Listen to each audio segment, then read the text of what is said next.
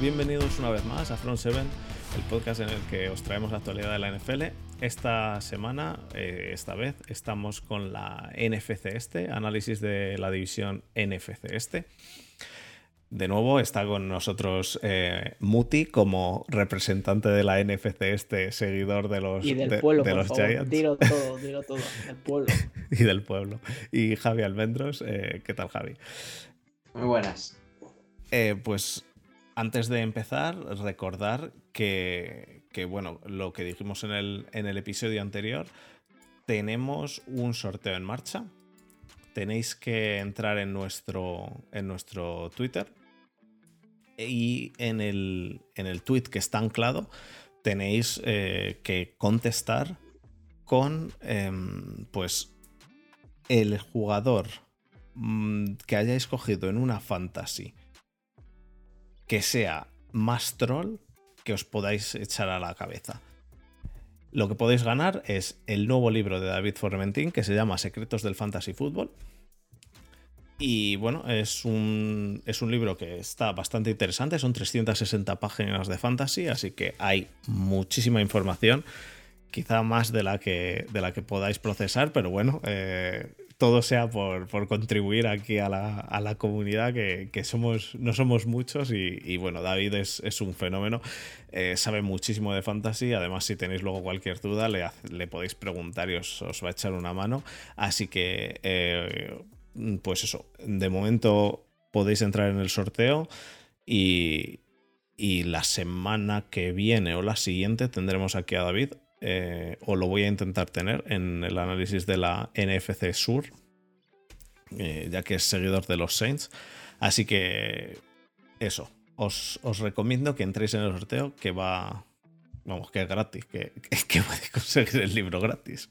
Eh, además va a ser la edición deluxe que me dijo. No me acuerdo el que llevaba, es decir, no, no lo he preparado todavía. Para la semana que viene os comento lo que lleva. Pero bueno, si al final os da igual, eh, lo importante es que es gratis. Así que entramos en el análisis de la NFC este. Eh, ah, y antes de empezar, eh, recordaros que si queréis tenéis el grupo de Telegram que tenemos de Front 7, que ya hay 152 personas y que de momento nos ha ido de madre. Eh, yo todas las semanas seguiré diciendo hasta que un día eso explote y alguno la líe eh, y nos, nos echemos unas risas. Pero de momento nos ha ido de madre, la gente está siendo muy amable, todo el mundo, y en la descripción y todo eso tenéis el, el grupo, eh, podéis entrar, es abierto, es público, así que em, si queréis hay hueco. Así que nada chicos, vamos a meternos con la NFC este y, y eso.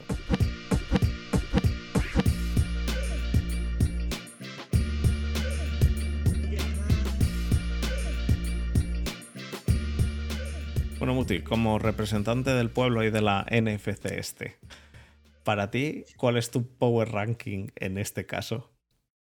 Uf, es una pregunta difícil porque todavía no tengo a día de claro, pero eh, es que se me hace difícil ver eh, no ganar. Es que es difícil, pero me refiero como equipo más completo. eh, como equipo completo, yo creo que eh, creo que los Cowboys Sin van a llevarse, van- sí, van a, sí, van a llevarse la división por, de- por delante, quizá, pero ya te digo, por el pelo de un calvo, por delante de, de los Eagles, que, que están bastante fuertes, sobre todo después de- del draft. Sin Lael y- Collins. ¿Sí? Sin Collins, sin Gregory y sin Amari Cooper. Bueno, tienen a Dak Prescott, que al final es lo que importa. Es al que es ser- lo único es- que tienen. Vale, y ahora, No. ¿y con Mike McCarthy? Es que esa es mi gran duda. Tienen mejor equipo, o sea, más completo, pero el entrenador es un completo inútil. A veces, que tampoco el de los Eagles, que Nick Sirianni sea, esté muy allá, pero me refiero. Es como, no sé. ¿Sabes el típico, iba a decir cómo se llamaban? Los tetes estos que había en Valencia, los típicos chulos estos.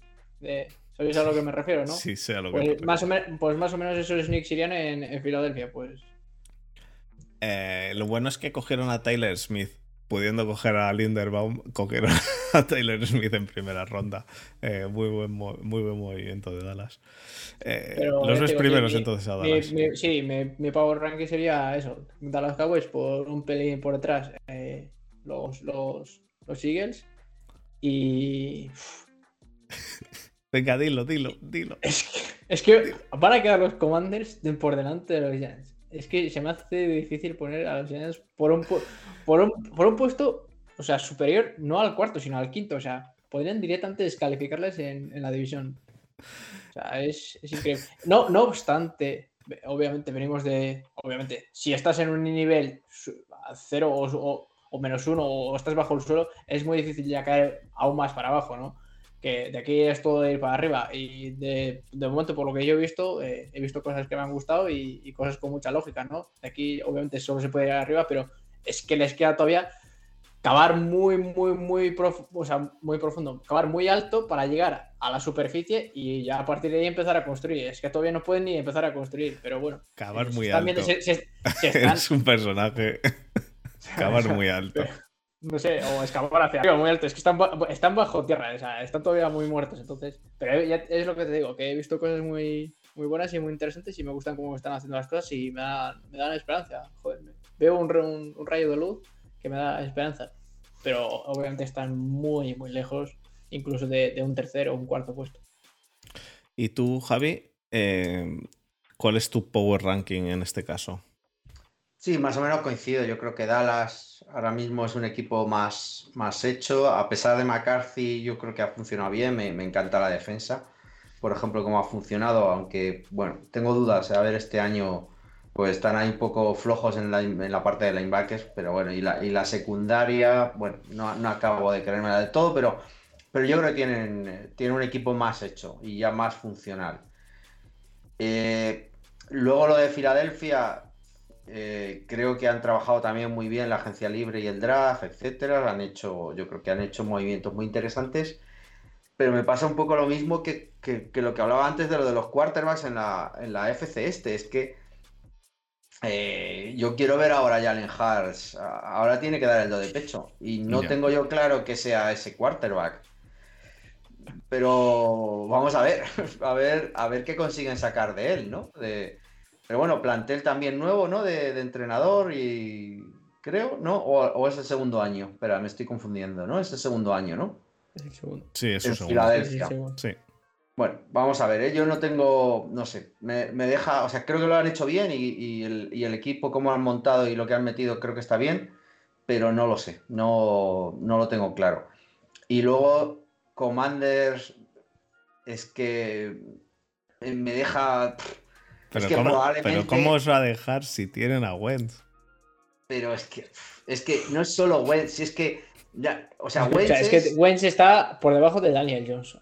claro, es que, Sí, por eso Lo he dicho, Wentz- por eso lo he dicho, porque sé, sé la aversión que tiene Muti. Yo no sé por qué no a que se con pase el. Yo, de una creo que. Heineken, o sea, que obviamente Heineken tampoco es un quarterback franquicia, y perdón que te corte, Javi, ahora No. te dejo otra vez.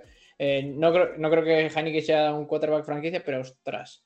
Pero es que creo que Carson Wentz es peor que Heineken, no me fastidies. pero- Creo que van a ganar, creo que van a ganar menos partidos con Carson Wentz que con, con Heineken.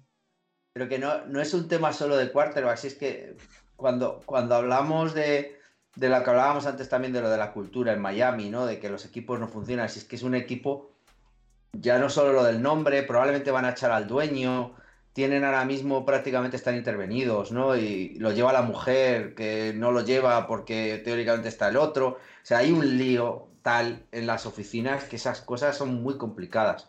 Por mucho que esté ahí Rivera, que, que yo creo que es un tío serio tienen gente en defensa como para, como para hacer mucho más y no han acabado de funcionar, yo creo, al nivel de, de los jugadores que tienen. Y, y luego lo de Wentz es ya eh, la, es la puntilla, pero si es que se ha hablado incluso de Cam Newton en algún momento eh, a principio de temporada. Yo no acabo de ver, y no tienen malos jugadores, ¿eh? me gustan los running backs, me gustan los receptores, tienen Han, fichado, han fichado en primera ronda a dos receptores. Dos receptores que pintan bastante bien, porque Olave No, Ola, y. Ola, Olave Sí, ha ido a seis. Olave. Es Jahan Dodson. Dodson y Olave. Sí. No, Olave ha ido a Saints. a Saints. ¿Se ha ido a Saints? Vale, vale. Sí. No Solo me- tenía una, un pick en primera ronda que fue Jahan Dodson. Luego ya tuvieron en segunda que cogieron un defensive tackle. Ah, vale, cogieron a Dodson. Pensaba que habían cogido a Olave, no sé por qué. No, no, no. No, Fallo Olave, mío. Olave es el movimiento de Saints que. A ver, yo. Me, gusta, o sea, tienen. Yo creo que tienen un ataque a falta de, de- esto, de. A falta de Wentz. Han, han pillado también a Mathis, estoy viendo, que, que era un, un defensive tackle de Alabama para parar la carrera, que, que yo creo que también tuvieron problemas el año pasado para centrar en la parte central. O sea, yo, yo creo que Rivera tiene. eh, lo que no me creo es que, que ese equipo sea estable este año. Primero por Wentz. Eh, yo, yo no creo que dure Wentz en la titularidad más de tres o cuatro partidos, conociendo a Rivera. O sea, lo va, en cuanto empiece con las tonterías, lo va a sentar. Y, y de hecho, yo, yo creo que tengo a Heineke en. Lo he pillado en no sé qué. En no sé qué de- eh, waivers, lo, he- pillado de, de una fantasy porque porque creo que va, creo que va a jugar, vamos, estoy convencido. Entonces, eh, y luego Giants es que es un proyecto nuevo y a ver, a ver, y tienen el problema de a ver qué hacen con su quarterback. O sea, ¿tú, tú Muti eres de los que lo defiende o eres de los que no, está... no, no, no, no, Al carré, al carré. Lo es- está pasando, va a pasar lo mismo que con Carson Wentz. O sea, bueno, en Carson Wentz, de hecho, han- ellos han en Commander. eh, Bueno, Carson Wentz llegó a, llegó a una Super Bowl. Carson Wentz. No, pero me refiero en la situación actual. O sea, ellos han cogido en, en quinta ronda a Sam Howell, eh, obviamente para desarrollar, para desarrollarle, ¿no? Entonces detrás de tanto de Carson Wentz o de Heineke, de quien esté. Y obviamente para ellos este año es un año de transición, porque es lo que decía Almendros, están a falta de, de, un quarterback. eh, ya es que ya no te voy a decir el bueno, sino de un quarterback mediocre tirando a bueno para ganar, obviamente, para ganar la división. Luego ya ganar la NFC ya son palabras mayores, ¿no? Pero para ganar la división sí creo que les hace falta algo más que Carson Wentz y obviamente por eso han drafteado a un, a un para, para desarrollarlo. A diferencia de lo que ocurre en Giants. Yo, yo, por ejemplo, no, o sea, yo no es que sea hater, pero no me gusta. De hecho, ni creo en él ni, ni creo que vaya a pasar de este año. Mucho tendrían que cambiar las cosas para que siguiera el año que viene Daniel Jones.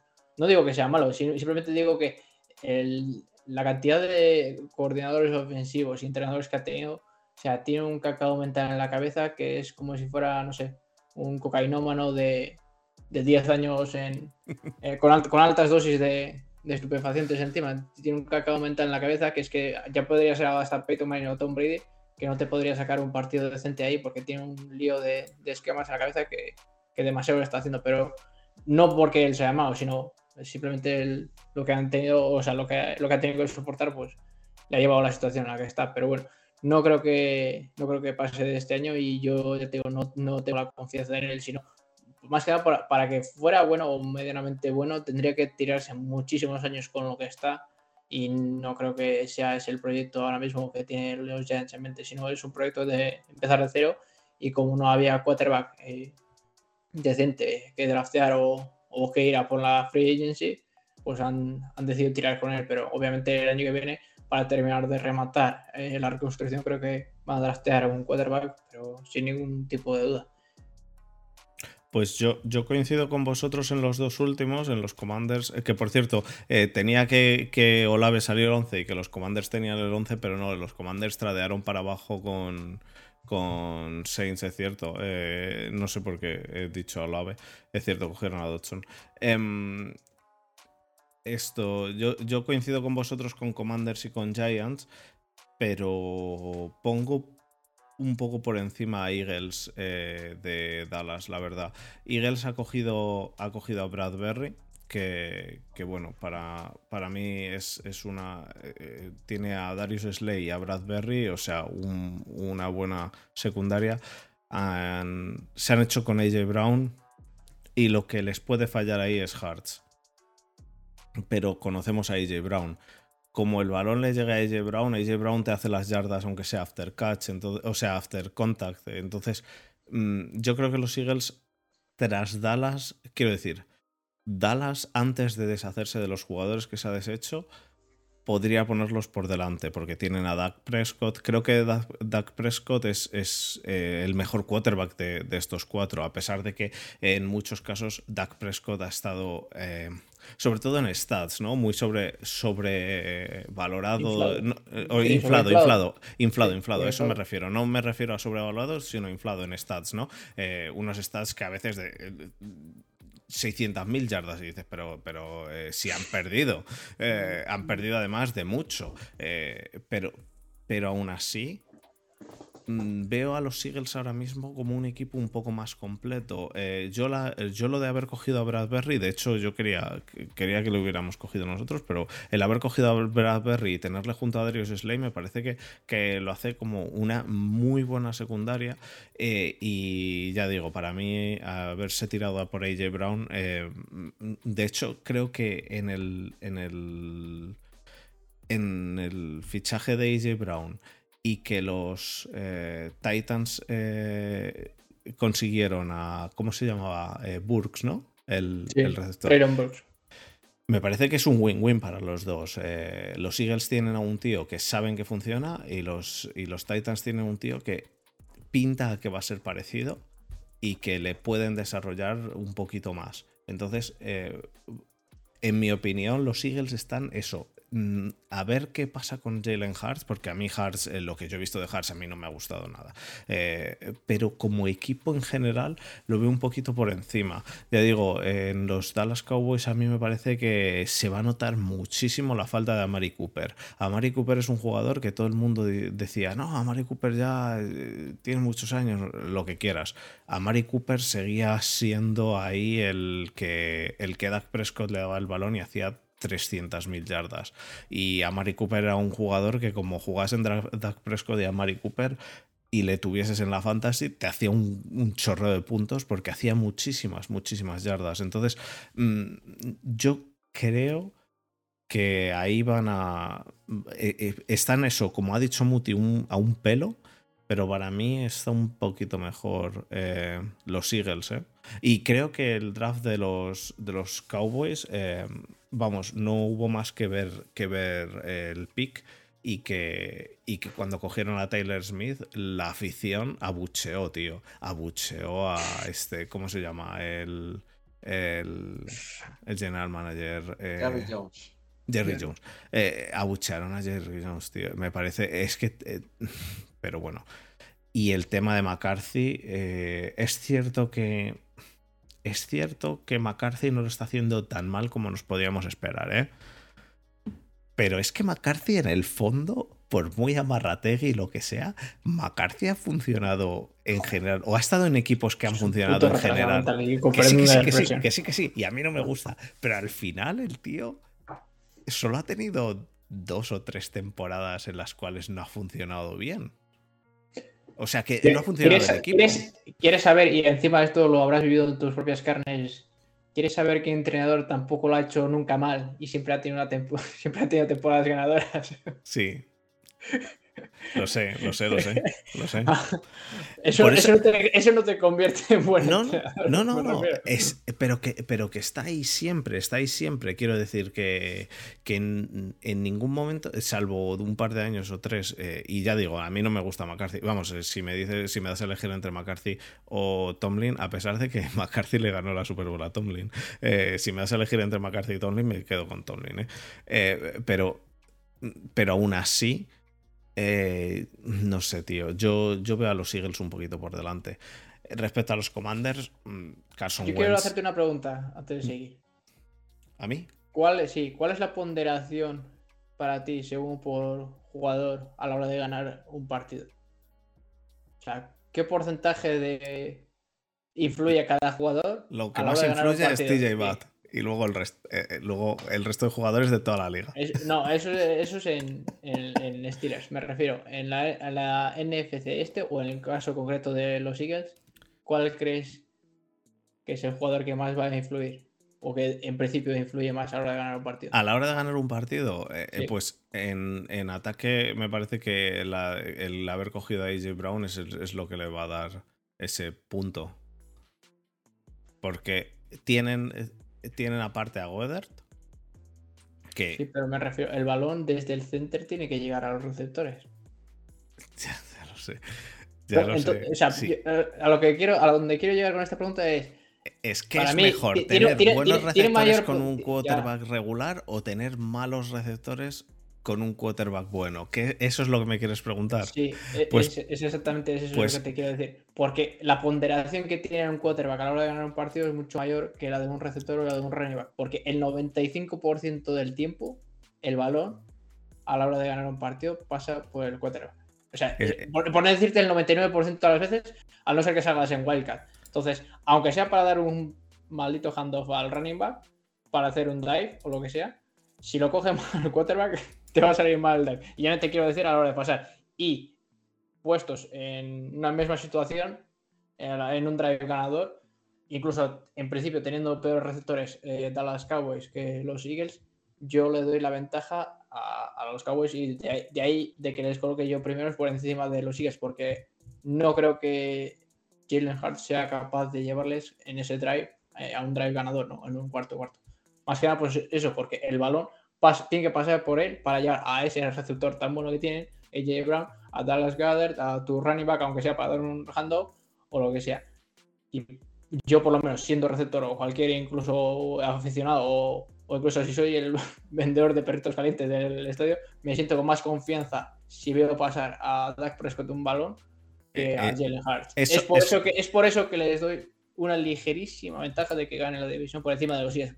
Ma- Porque los Eagles, en principio, con el draft que han hecho y con toda la agencia libre, creo que tienen obviamente mejor plantilla que los Dallas Cowboys. Pero ya te digo, la influencia que tiene un quarterback es, y sobre todo de ese calibre como el de Dak Prescott por encima de Jalen Hart, yo creo que es, es lo que les da la ventaja de llevarse la, la división. Pero es lo que tú dices, yo creo que el draft que han hecho, o sea, es también para quitarse el sombrero, porque entre eh, AJ Brown que han, que han conseguido, eh, a Jordan Davis, que pff, junto con Fletcher Cox, que ves que van a hacer un auténtico destrozo, ya ni, te digo, Exacto. ya, ya- ya ni te digo por Edge Russell, sino probablemente eh, si le preguntas también a un quarterback cuál es el la peor situación de rush que pueda tener, es una presión por el centro. Porque si al final, si tienes buenos eh, edge rushers por el exterior o rápidos, puedes hacer lo que siempre hacía Brady, que es el, el dar el mítico pasito así hacia adelante y escalar en el pocket y hacer tu lectura y tu pase. Pero si tú tienes a dos tíos de 130, 140, 160 en el caso de Jordan Davis, de 6, 7 de altura, viniendo hacia ti, a mí es que aunque, aunque ya no te llegue, solo con levantar las manos y saltar, ya te puede echar abajo un- una, una- aunque sea una slant para conseguir dos yardas y convertirte un tercer y dos en un primera y diez, ¿no? Y por no contarte ya el hecho de que, de- bueno, si lo quieres contar o no, el de Nako Vidin, que vale, va a estar lesionado y se tiene que operar, pero es no deja de ser un jugadorazo que si llega a tiempo y se llegan a playoffs o ganan la, la división, que ojo cuidado con, con el pedazo de, de linebacker súper atlético, que en principio es pequeño, pero es rapidísimo y, joder, tiene una pinta increíble. Yo te he dicho al principio que, que obviamente Dak Prescott es el mejor quarterback de toda la, de toda la división. Eh, de eso no tengo ninguna duda. Pero es que también veo por delante en la defensa, un poco por delante en la defensa. Es cierto que Micah Parsons eh, es, un, es un máquina, es un auténtico monstruo. Pero veo en la defensa mejor también a, a los, a los Eagles con, con Bradbury, con Slay. eh, con- y, con, y eso, lo que tú has dicho, han cogido a Jordan Davis. eh, eh, quiero decir, en primera ronda han cogido a Jordan Davis y a AJ Brown, entre comillas, ¿vale? El AJ Sí. Brown, entre comillas. Eh, han, han cogido a AJ Brown y han cogido a Jordan Davis. A mí me parece Do- dos cornerbacks que son top. top. Tienen una línea defensiva también que es ahora mismo también está en de las mejores de la liga. Eh, y, para mí en general el equipo le falla el, el quarterback. Es cierto, le ha fallado también a los Browns, ¿no? Eh, eh, yo personalmente los veo un poquito por delante, pero ya digo, mm, muy, muy poquito, pero porque creo que muy mal lo tienes que ser como quarterback para no poderle darle el balón a AJ Brown o a Goddard.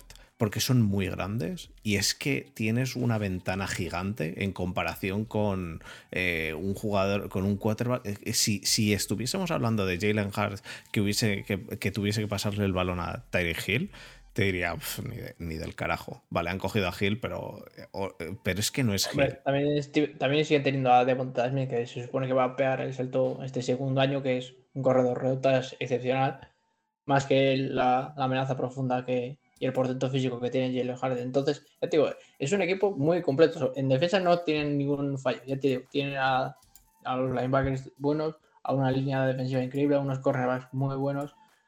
El ataque, los receptores, el running back, la, Andrés Pero tienen a, a, a, su tutoría. Es que es lo único que me falta. Y si no fuera porque el 95% de las veces el balón pasa por sus putas manos, perdón del, del taco, pero, si no fuera porque pasa por sus manos, es que les pondría primerísimos clarísimamente, porque es que lo, tienen todo.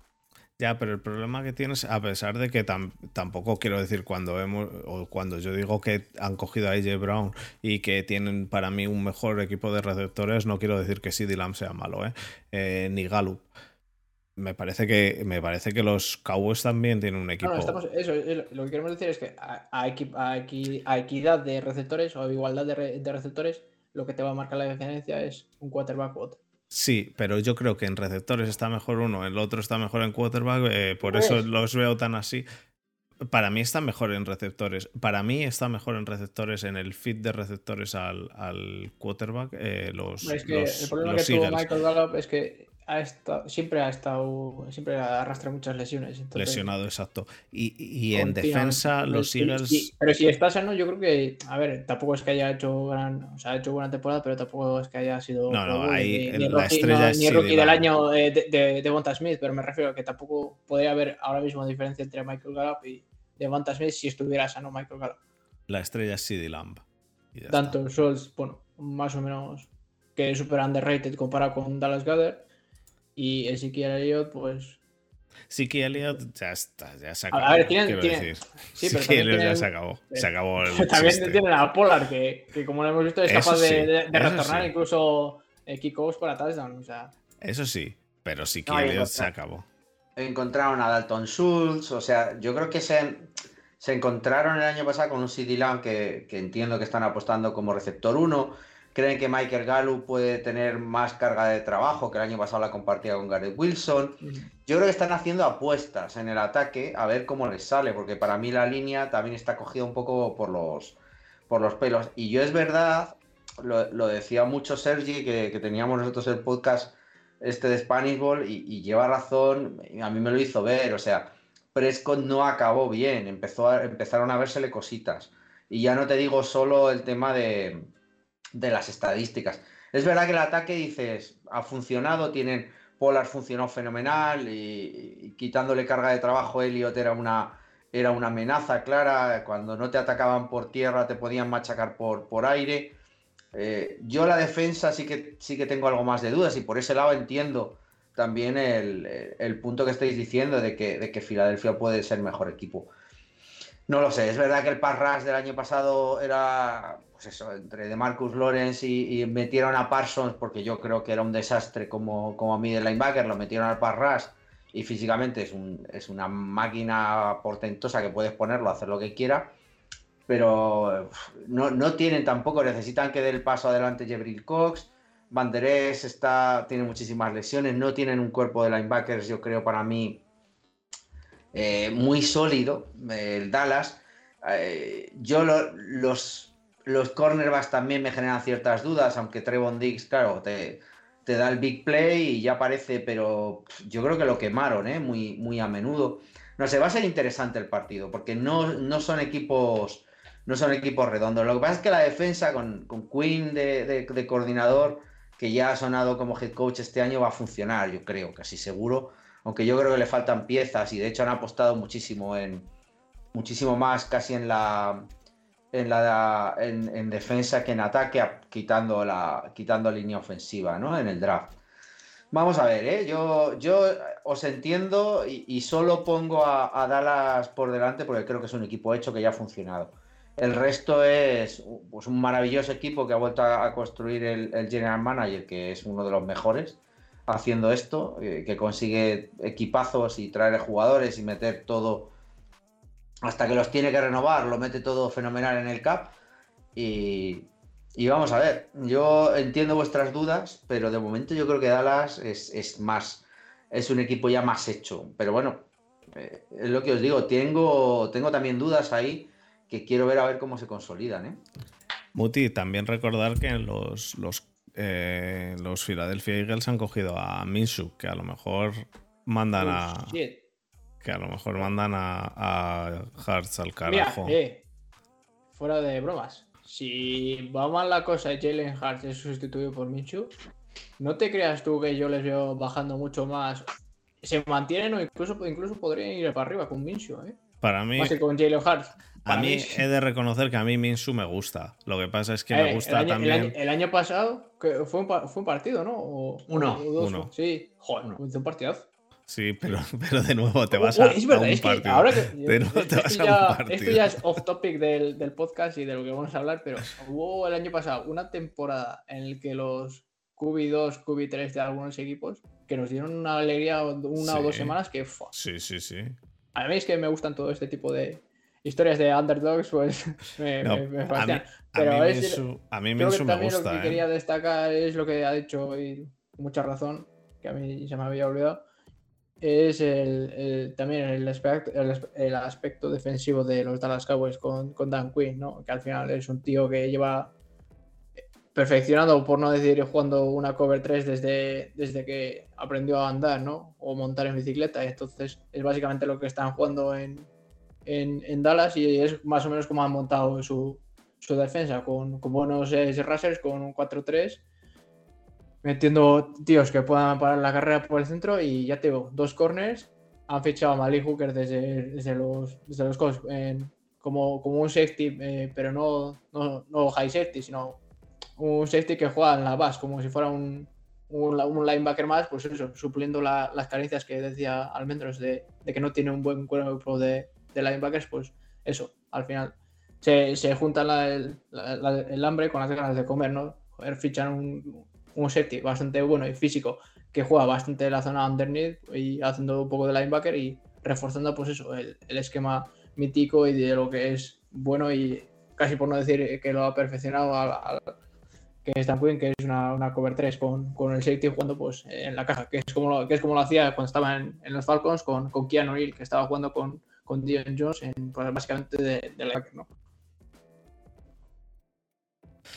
Y, de, y del tema de, de los Washington Commanders, entonces, ¿los veis tan, tan abajo como para llegar a pelear el puesto con los, con los Giants por el último puesto? ¿O los veis mm, entre medias, eh, como, por encima de Giants, pero, pero claramente por debajo de, de, los otros dos. O sea, claramente por debajo de los otros dos yo los veo sin, sin duda alguna. Por delante de Giants yo también los veo, pero no los veo tantísimo por delante. Eh, tienen a Wentz, que ya sabemos, tienen a Heineke y han cogido a Howell, que a ver, es otro, pues, a ver, otra yo, esto a largo plazo. Yo, yo sí, si no es por lo que os he dicho, por el ruido que, yo creo que van ahora en, en, la próxima reunión, probablemente van a votar y lo van a echar. Y le darán el equipo a Bezos o a quien sea. Yo creo que van a echar ya al dueño. el, y luego el tema... Eh, eh, ¿Tú crees que Snyder ¿Tú crees que le han hecho cambiar el nombre? Porque el nombre de los Washington Redskins no lo iba a cambiar Snyder por nada del mundo y de repente, eh, de un año para otro, sí, lo cambiamos a Commanders, que por cierto a mí mm, me parece pues, ridículo y horrible. Pues en realidad, pues es lo que dice Almendros, es que igual, pues eso, para darle un lavado, un lavado de carne, no tanto al club, sino para su propia imagen, ¿no? Yo creo que ha sido una, ha sido una a la desesperada. Nosotros en el, en el, podcast de Patriots hay un tío que, que controla muchísimo, que, que, es su profesión, el tema este de marketing, de imagen y de. Y, y no sé, lo estuvo explicando y, y, al final es lamentable. O sea, es todo esto, como tú dices, es eh, todo corriendo, es un tema solo de lo más aséptico posible, lo más no me voy a meter en problemas, voy a limpiar esto lo más rápido posible, y, pero vamos, da igual, es que es un desastre. Yo, yo cada vez que leo cosas de Commanders y de Snyder es, un tío, yo creo, con, problemas casi de, yo creo que para, para meterle en un psiquiátrico, vamos. Pero bueno, por encima de ello, yo, yo creo que eso va a acabar afectando, o sea, y luego está Wentz, que para mí es también una bomba de relojería, no sé lo que va a durar si el equipo estuviera más o menos centrado, si hubieran ya sobrepasado esto y Rivera pudiera, yo creo, trabajar de una manera cómoda y tranquila, incluso con Heineke, yo no me extrañaría ahora mismo que, pudieran optar a la segunda posición ¿eh? de la división, porque, porque pueden montar una, una, defensa muy, muy sólida y muy rocosa, muy dura, muy difícil de pasar, porque tienen gente top para montar esa defensa y luego tienen un ataque que pueden montar, eh, pues eso, con receptores, con playmakers de verdad y con una línea bastante funcional. O sea que lo que pasa es que han tenido problemas para parar la carrera defensivamente. Eh, bueno, tenían problemitas, pero, pero yo creo que son solucionables. El problema que os digo es ese, es que yo creo que el equipo va a saltar por los aires y, es imposible incluso para Rivera, yo creo, controlarlo. Pero, pero vamos, a mí sí me, sí me parece que es un equipo que, que que podría dar la sorpresa ¿eh? si, si no estuviera todo esto alrededor, desde mi punto de vista. Sí, Playmakers tienen ahora mismo a, pues a Dodson que lo acaban de fichar y tienen a McLaurin y a Logan Thomas que han, han demostrado lo suficiente, ¿no? El problema vuelve a ser lo mismo, Carson Wentz, en, ¿qué, nos, ¿qué nos encontraremos en este Carson Wentz? Porque a lo mejor nos encontramos con un Carson Wentz bueno que no se pasa el balón de una mano a otra y que la lía. Eh, es, que, es que no sabemos lo que nos vamos a encontrar con Carson Wentz. Es lo bonito de Carson Wentz. Es, eh, es el Carson Wentz de, de Schrödinger. Eh, y, bueno, yo le quería preguntar ahora a Javi, que me ha dicho antes de que empezásemos el podcast, me ha hablado de del head coach de los de los Giants, Davol. Adelante, Javi. Has dicho, esto es la mayor timada que le han podido hacer los Patriots. No, no, no. He dicho textual. Textual. Algo así. o algo parecido. Los Giants se han dejado engañar otra vez por Bill Belichick. Eso, eso, eso. O sea, Bill Belichick les colocó a Judge, que yo digo, bueno, pues Bill Belichick sabrá, pero es evidente que no funciona nadie del entorno de New England, fuera del entorno de New England, y Davol es un tío de. Bueno, salió cuando todo el tema de Flores salió. O sea que se confundió de Brian, el pobre, el pobre Belichi, cuando andó ahí con los, con los WhatsApps. Y creo que Davol. Fue muy buena esa, ¿eh? Esa fue, eso, eso fue. Eh, mm, pues mi abuelo usando el WhatsApp, tío. Mi abuelo usando el WhatsApp. Pues e, ese era Belichick, me parece. la verdad es que sí. Pero bueno, entonces yo no. O sea, Double creo que lo ha hecho bien, pero creo que se ha encontrado con, con un general manager, con un entrenador, con un quarterback. Yo no me gusta. No me gusta Double, yo no creo que vaya a funcionar. Lo siento, Muti, pero no tengo ninguna confianza en Double, ni siquiera yo creo que la gente de Bills. Y mira que venimos desde muy abajo, ¿eh? Ya es ¿Eh? difícil. Y mira que venimos desde abajo. Ya, lo ya, peor. Ya, Yo tenía más confianza en Joe Judge, para que te hagas una idea, ¿eh? Yo tenía más confianza en Joe Judge que en, que en Double. Eh, vamos a ver. Eh, pero vuelvo a lo mismo. Yo para mí creo que creo que los Maras siguen fiándose demasiado de, un Belichick que demuestra que el bueno es él, que nada de lo que le rodea acaba funcionando fuera del entorno controlado de New England. O sea que. Y, y Double es verdad que ha funcionado en Bills, Sí, sí, o sea, no digo que no, pero no lo acabo de ver. No, yo no tengo, no tengo muchas expectativas en Double. Pero bueno, vamos a ver. Yo qué sé.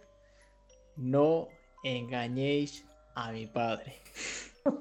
No engañéis a mi padre. Que me estáis volviendo a hacer el lío. O ya me lo habéis hecho. No engañéis a mi padre. No, yo ya te digo. Eh, joder, yo, pues yo, yo a diferencia de ti, joder, es que también es cierto de que venimos de un sitio muy, muy oscuro y muy, muy abajo, ¿no? Y, por y cualquier atisbo de, algo o alguna mejoría, pues se ve como una esperanza y como una oportunidad, pero, joder, si lo dices tú, que tú lo conoces mejor, no sé, yo, ya te digo, no, no, es una, no es una opinión, eh, o sea, yo discrepo, obviamente, pero es una opinión que, que respeto y. No, pero pregun- es preguntar, a la gente de, preguntar a la gente de Bills, ¿eh? Preguntar a, A la nosotros, gente de o sea, a nosotros ahora mismo, o sea, no, no te metas en una comunidad de Giants porque, o sea, ahora mismo somos el puto mejor equipo, perdón de nuevo por el taco, el mejor equipo de la NFL.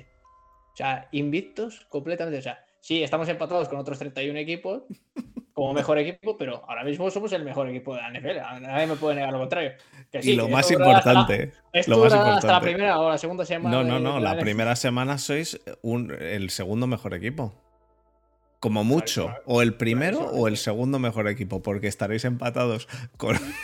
Y ya te digo, o sea, no te metas te metas 15. en una comunidad llena porque no se habla de otra cosa que, que el, que el hype que hay ahora mismo. O sea, y ya te digo, no nos va a bajar nadie de este carro hasta ya te digo, llegar a la semana 1 o la semana 2. Así que de momento estamos con, con un cohete en, en el culo. Y, y Muti. aparte, pues, obviamente también con razón y con no razón. Obviamente el- la directiva, pues es los Mara, pues al ser una, una familia pues tan tradicional y, y de, de- de tener su propia filosofía y cultura, les cuesta dar el cambio y al final es lo que decía Borja la semana pasada, que si eres un dinosaurio te acabas extinguiendo en la NFL, pues esto les, les va a pasar lo mismo. Y, y me parece que, que es que es algo que no les entra en la cabeza, que es, la NFL es, al igual que una persona o un ser vivo, es, es algo en movimiento, en constante cambio y que necesitas adaptarte a ello. Y si no, pues te quedas atrás y acabas pues dando asco y dando pena como es este caso. Y creo ver. que... Sí, Sí. sí, so- sobre el papel, y perdona que te interrumpa, yo, yo creo que el movimiento, salvo que Pelichick está detrás, ¿vale? Yo creo que el movimiento sobre el papel es bueno, ¿no? Estáis eh, con el coordinador ofensivo, que es lo que hay que, que es lo que, hay que hacer en esta NFL, de un equipo eh, ganador y que ha demostrado que puede funcionar, de un tío que ha desarrollado a un tío como yo Salen, aunque yo no sé qué parte de mérito tiene él, y- y bueno, y al final bien sea con vuestro quarterback o el, o el que, o el que seleccionéis en el futuro, pues tiene que sacar lo mejor de él. O sea, sobre el papel me parece, pero, que, pero yo tengo, como coordinador ofensivo, tengo, tengo todavía mis reticencias y creo que le ha salvado mucho el culo eh, Josh Allen como jugador. Y, y- el talento que ha tenido eh, como receptores, eh, etcétera. Pero bueno, eh, tío, que es mi manera de. Que seguro que me estaré equivocando toda la noche, ¿sabes? Y No que pasa- ojalá vaya no pasa bien. nada. Al final, al, Eh, al es- final lo que es lo que se, se dice y lo que más se, se repite en la comunidad Giants es la esperanza o el, o el hecho de creer que lo está haciendo bien, pues más que nada, pues más que por la agencia libre, sino por el draft que ha hecho, porque obviamente si es un equipo de reconstrucción, obviamente tienes que empezar por el draft y construir un equipo desde, desde abajo, ¿no? Y al haberlo hecho, mm, en mi opinión, no también, aunque para otros, fenomenal en este draft, pues les da ese voto de confianza. Y Vamos. Luego, pues, obviamente, luego, obviamente, habrá que ver eh, lo que tú dices, cómo funciona como play caller y como entrenador, pero bueno. Puti, vamos, formas, vamos al draft una- un momento ahora. Eh, eh, ¿Tú querías en el draft? Bueno, eh, di Javi, adelante. eh, No, es que, o sea, yo para. Y esto es una, una pregunta solo, o sea, ¿creéis realmente que está en reconstrucción cuando, cuando para mí no se ha deshecho de, o de Saquon Barkley o de, o de Daniel Jones o. O sea, cua- cuando tú estás realmente reconstruyendo, no sé si tiene mucho sentido no haberte deshecho de alguna pieza que probablemente no te va a cambiar en nada un primer año de reconstrucción y que, y que, y que puede sacar rondas de draft, ¿no? O que puede sacar. O sea, yo no he visto un proceso como en otros equipos de tirar la casa por la ventana, ¿no? Al contrario, ¿no? O sea que no ha habido tampoco. Pero, pero es al final lo que yo te digo, es al final una cuestión de, de cultura, ¿no? De, de- del equipo Ya. de los Giants que muy conservadores, muy, muy mara, como siempre han sido ellos. Y al final lo que te digo es que si no te adaptas a lo que son los tipos y actuales de la NFL, y acabas, pues eso, como son ellos, unos dinosaurios, un, una, una- otro tipo de, de mentalidad, otro tipo de pensar, como era antiguamente la NFL, de hacer las cosas, pues. Más- más- de forma más lenta que no- y no de tirar de la casa por la ventana como se está haciendo ahora y empezar todo desde cero y de una forma mucho más lógica. Aún así, Hay gente que, esto se ha, se ha hablado mucho también en los, en los grupos de los Giants, que es el hecho de tradear o no a, a Barkley. Y yo no puedo estar más en desacuerdo y negarme en completo a eso. O sea, es, creo, creo que es desde, obviamente, sí, no sé, no, depende de, cada uno cuánto tiempo lleve siendo la, la, NFL, pero, y si no sois de los Giants, no, pero yo es que desde Tiki Barber no he visto un corredor que, que haya sido tan bueno en los Giants hasta Saquon Barkley a día de hoy y no me desearía de él por nada del mundo. Obviamente no es lo mismo un receptor que un running back, que obviamente tiene una, una trayectoria mucho más corta, pero el impacto que te puede dar un running back no es lo mismo que un receptor. Al final, creo que un running back tiene muchísimo más impacto, tanto a la hora de, correr como a la hora de pasar en el juego que si fuera un, receptor top. Entonces, ya te sí eh, haría una reconstrucción, pero sería, pues eso, en vez de alrededor del, del nuevo quarterback que vayan a draftear, pues alrededor de, de Saquon. Sería, pues eso, draftear un quarterback, buen game management que, sepa, pues eso, dar el balón eh, la mitad del tiempo al running back y cuando tenga que hacer pases, pues que los haga justo y precisos, tipo Ryan Tannehill o, o lo que sea.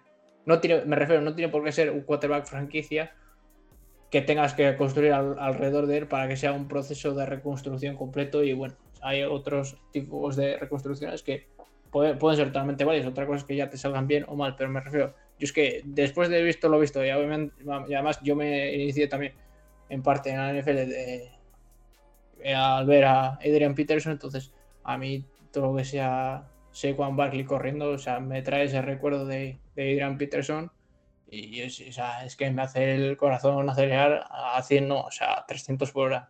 Entonces no, yo no lo estaría por, o sea, no me refiero, no trataría, perdón, por nada del mundo. Pero que entiendo que sea totalmente válido porque se ha hablado y hay muchísima gente a favor de ello, de sacar muchas rondas por él. Ya, pero, me, pero... me refiero a calidad del jugador y valor posicional. O sea, que lo más razonable. Luego hay que ver a ver qué te ofrecen, ¿eh? Pero que lo es más que ese es el tema. ¿Qué vas a sacar por Bar eh, ¿Qué vas a sacar por Daniel Jones? Creo que es bastante evidente. Pero ¿qué vas a sacar por Barkley? ¿Realmente crees que vas a sacar mm, incluso Quiero decir, Barkley es un jugador que en los dos últimos años, ¿cuántos partidos ha estado lesionado? Pero, es, que, es que volvemos a lo mismo, que es una mentalidad muy de soccer, que es eh, tener una memoria muy a corto plazo. Y es algo que nunca me ha gustado. Ya, pero es que. valorar, el jugador con respecto a, que, a lo que ha hecho el último año. Que no, yo te estoy diciendo. Si tú has tenido un último año muy malo, no. vayas a renovar un contrato de Traden porque no, totalmente cierto. No. Vaya, todo, todo y sobre todo receptores que hayan tenido un, un año estrella, nada más que te termina ese año, quieren hacer un contrato nuevo porque saben que vienen de una temporada buenísima y se van a llevar un pastizal. Muti, relájate. Te estoy diciendo otra cosa que es completamente lo contrario. Lo primero, un corredor tiene una carrera bastante más corta que un receptor. Por lo tanto, tienes que tener en cuenta los últimos dos años bastante más importantes en un corredor que en un receptor. Y lo segundo, no te estoy diciendo cómo de bueno ha sido, te estoy diciendo cuántos partidos ha estado lesionado. Porque Saquon Barkley ha estado lesionado por lo menos un 30% del tiempo y seguramente más. Seguramente de los dos últimos años incluso a lo mejor llegas al 50% del tiempo. ¿Qué vas a sacar por un corredor el cual los dos últimos años ha estado lesionado a lo mejor un 50% del tiempo? Viene con bastantes lesiones ¿qué van a sacar los Giants? Y no te estoy diciendo que no vaya a funcionar en otro equipo, no te estoy diciendo incluso que no vaya a funcionar en Giants, te estoy diciendo que van a sacar los Giants.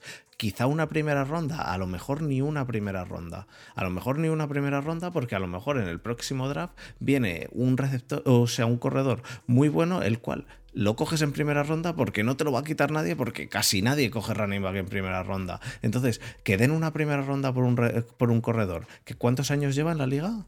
Cinco ya, seis. Cinco. Y de los últimos dos se ha tirado más de la mitad seguramente lesionado.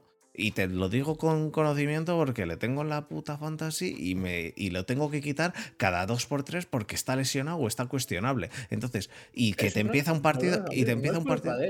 Que no te estoy diciendo que sea culpa de él, te estoy diciendo que te va a ofrecer un equipo por un jugador que la mitad del tiempo ha estado lesionado. Es, es que.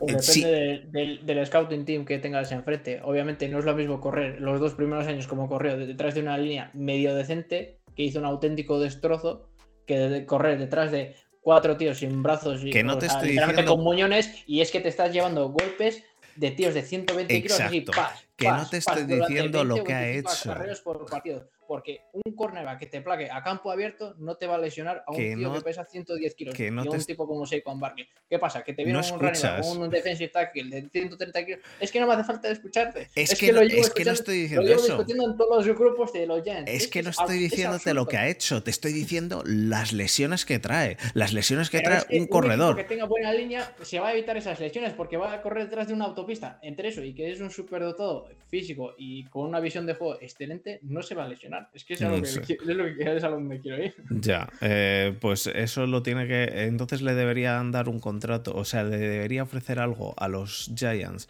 por Saquon Barkley, un equipo que tenga una línea top, es decir, si acaso los Colts y nadie más, y no le van a dar una primera No ronda. con, que sea, no, con que sea mediocre como fue los dos primeros años, los dos primeros años de los Giants, es más que capaz de hacer un año All Pro, como dice, o Pro Bowl.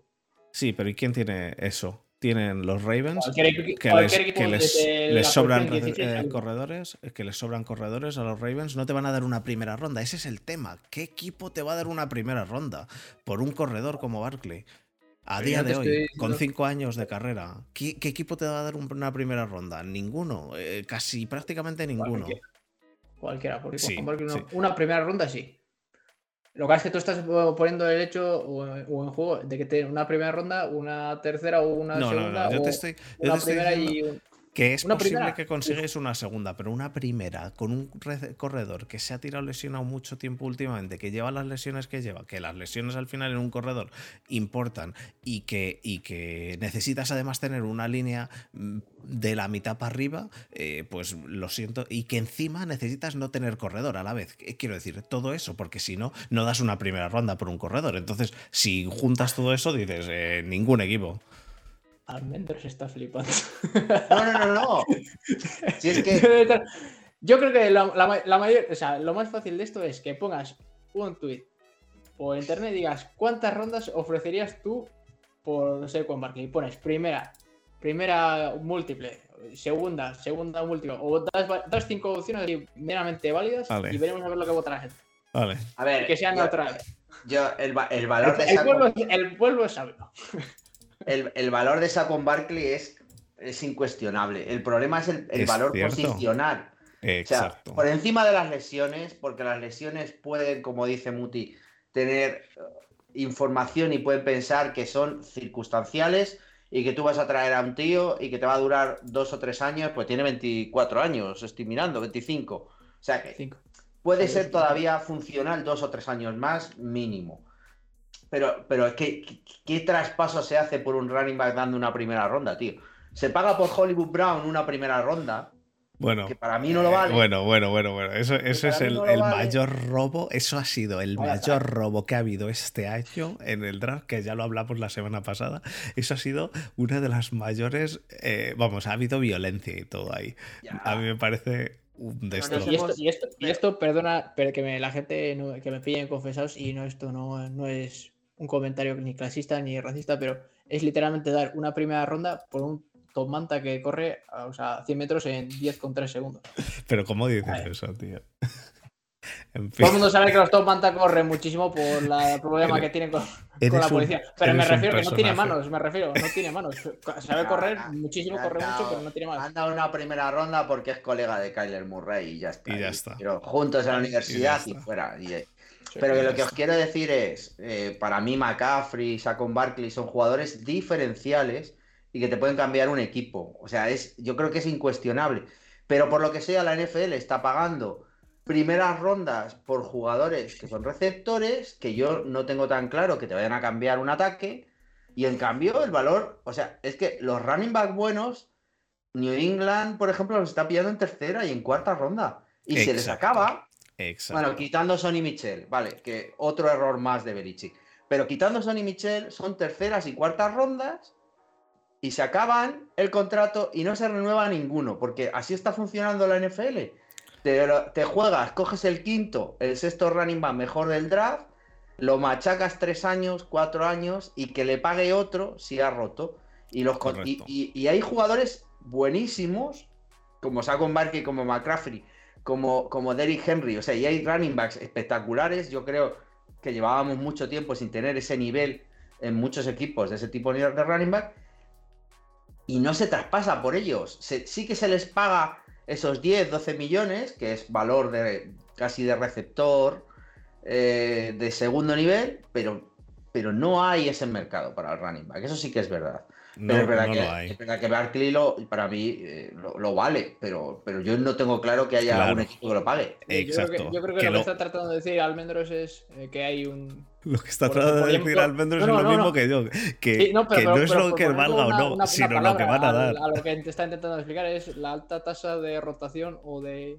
Sí, claro. la alta tasa de rotación o de. Coño, pero si no hay más que ver pero si no hay más que ver cuando sale un running back en primera ronda, que la gente se echa las manos a la cabeza. Si no hay más que ver que el año pasado salieron en primera y segunda ronda tres running backs y la gente decía, pero se han salido tres running backs en los, en los 40 eh, primeros picks. Y, y, la gente se echaba las manos a la cabeza. Y incluso yo en Steelers cogieron al, primer running back el año pasado y este año al primer quarterback, pero el año pasado el primer running back lo cogieron en primera ronda y la gente se echaba las manos a la cabeza, yo incluido, y luego me han demostrado que es un muy buen running back. Aún así, creo que hace falta una línea ofensiva, porque si no, un running back no te vale de un carajo. Entonces ya estás eh, limitando muchísimo el mercado de un running back a solo equipos que se la quieran jugar, que no tengan un running back aceptable. Ya no te digo diferencial, te digo aceptable, porque si no, no das una primera ronda en muchos casos por un running back que te va a valer dos años, porque por lo general un running back también vale pocos años que es lo que le pasó, es, es y, es por lo que quieren conseguir un buen contrato en el quinto año, y es lo que le pasó a Le'Veon Bell y que dijo, no me sale de las pelotas jugar. ¿Por qué? Porque me queréis meter el franchise tag dos años, jugar siete años en Steelers y al octavo al carajo. Y no me vayan a dar ya un contrato a nadie. Y ese es el tema, que un running back,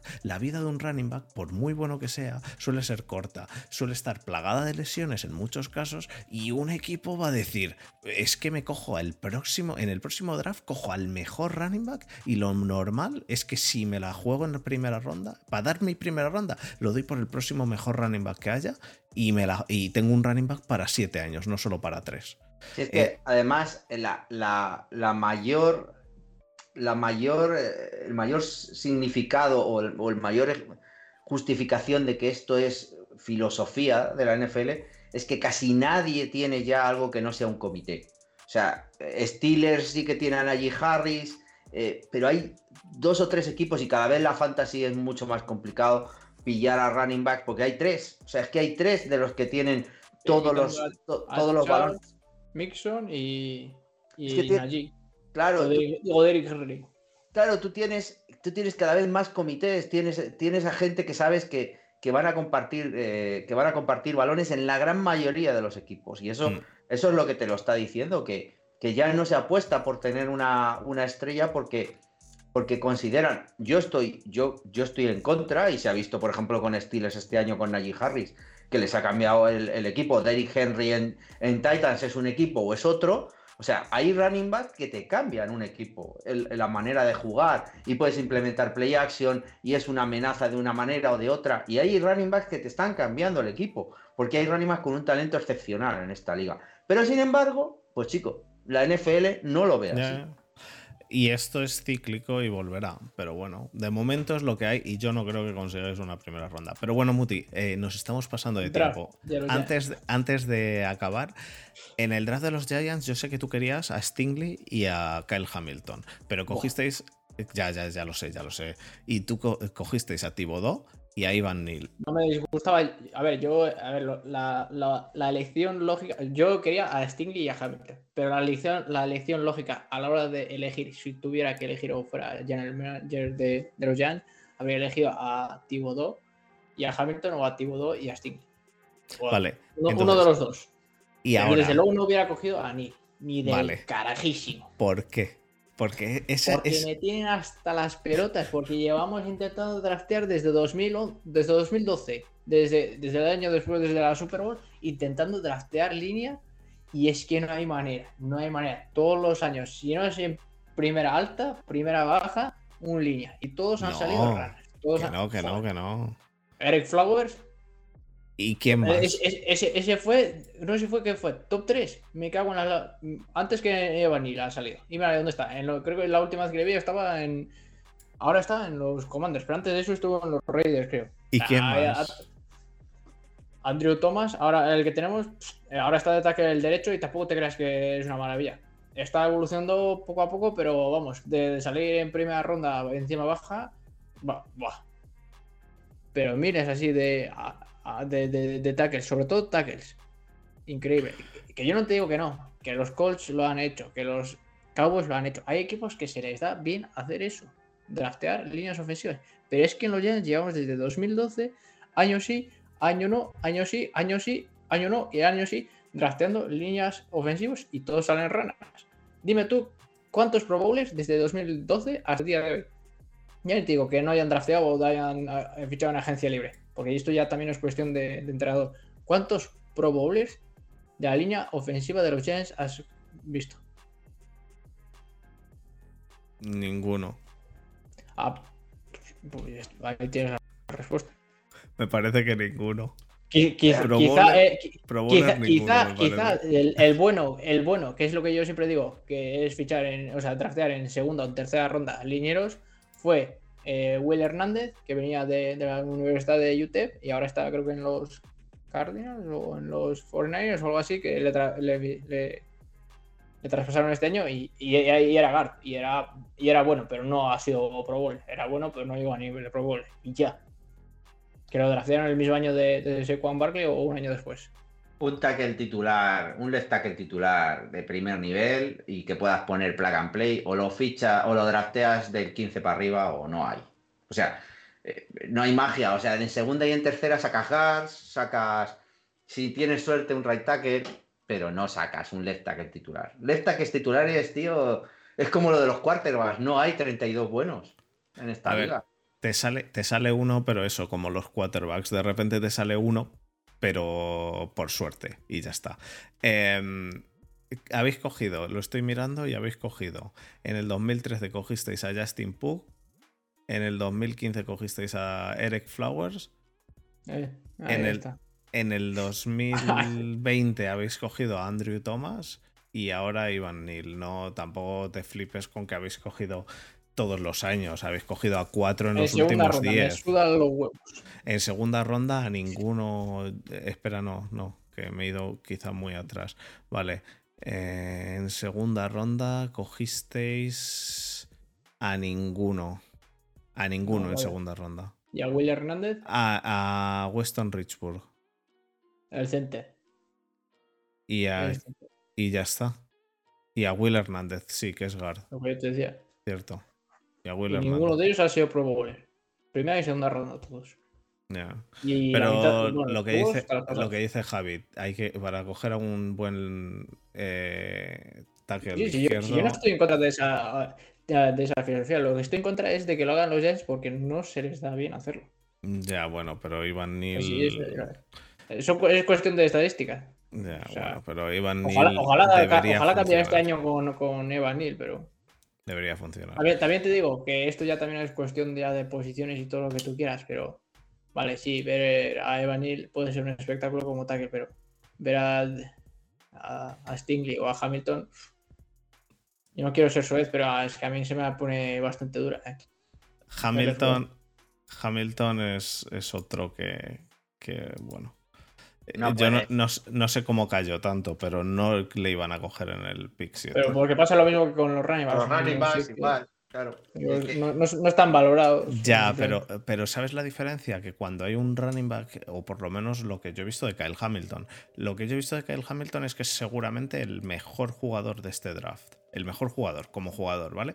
Em, pero cuando hay un running back que es el mejor jugador del draft, sale, al sale arriba. Cuando es el mejor jugador del draft, sale arriba. ¿En qué pick salió eh, eh, Siki Elliott? Cuatro. ¿no? Cuatro. Cuatro. ¿En qué pick salió Saquon Barkley? También Tres, tres, tres. o cuatro, yo creo. ¿Y en qué pick ha salido Kyle Hamilton? 14. Iba a decir 15. 14. Eh, a- eh, y, y no solo 14, a los putos Ravens. 14 y a los putos Ravens. Y los Pero- Ravens cogieron a Hamilton y a Linderbaum. Y es encima. que un, un safety te tiene que ver, un safety como ese, eh, te tiene- o sea, no lo haces en un equipo en reconstrucción. Y claro, si eliges entre los 10 primeros, es que tienes un desastre de equipo y entonces construyes. en- joder, tienes que construir desde trincheras. Y, por eso yo entiendo lo que ha hecho Giants. Kyle Hamilton, tú lo metes en un equipo como Ravens, que está hecho, no, y es que Kyle va a ser- Hamilton va a tenía que ser haber ido. una puñetera barbaridad. Si no llega a ser porque son retrasados, Kyle Hamilton tendría que estar jugando en Minnesota. Porque Minnesota se, se bajó para coger a otro safety, al, al segundo o al tercer mejor safety, cuando querían safety y le dieron el pick a los Ravens. Eh, pero bueno, Momento de, menos, menos 10 IQ. O sea, Eh, claro. sí, sí. Pues nada, chicos, eh, hemos acabado una hora y cinco, Muti, demasiado. Eh, y decías que querías pasar de puntillas. Eh, no he dicho todo lo que tengo que decir de los Giants. Porque No, hay pues, cosas que me he dejado aquí todavía otro día, otro día, otro día. Que vamos a pasar entonces al cierre, chicos.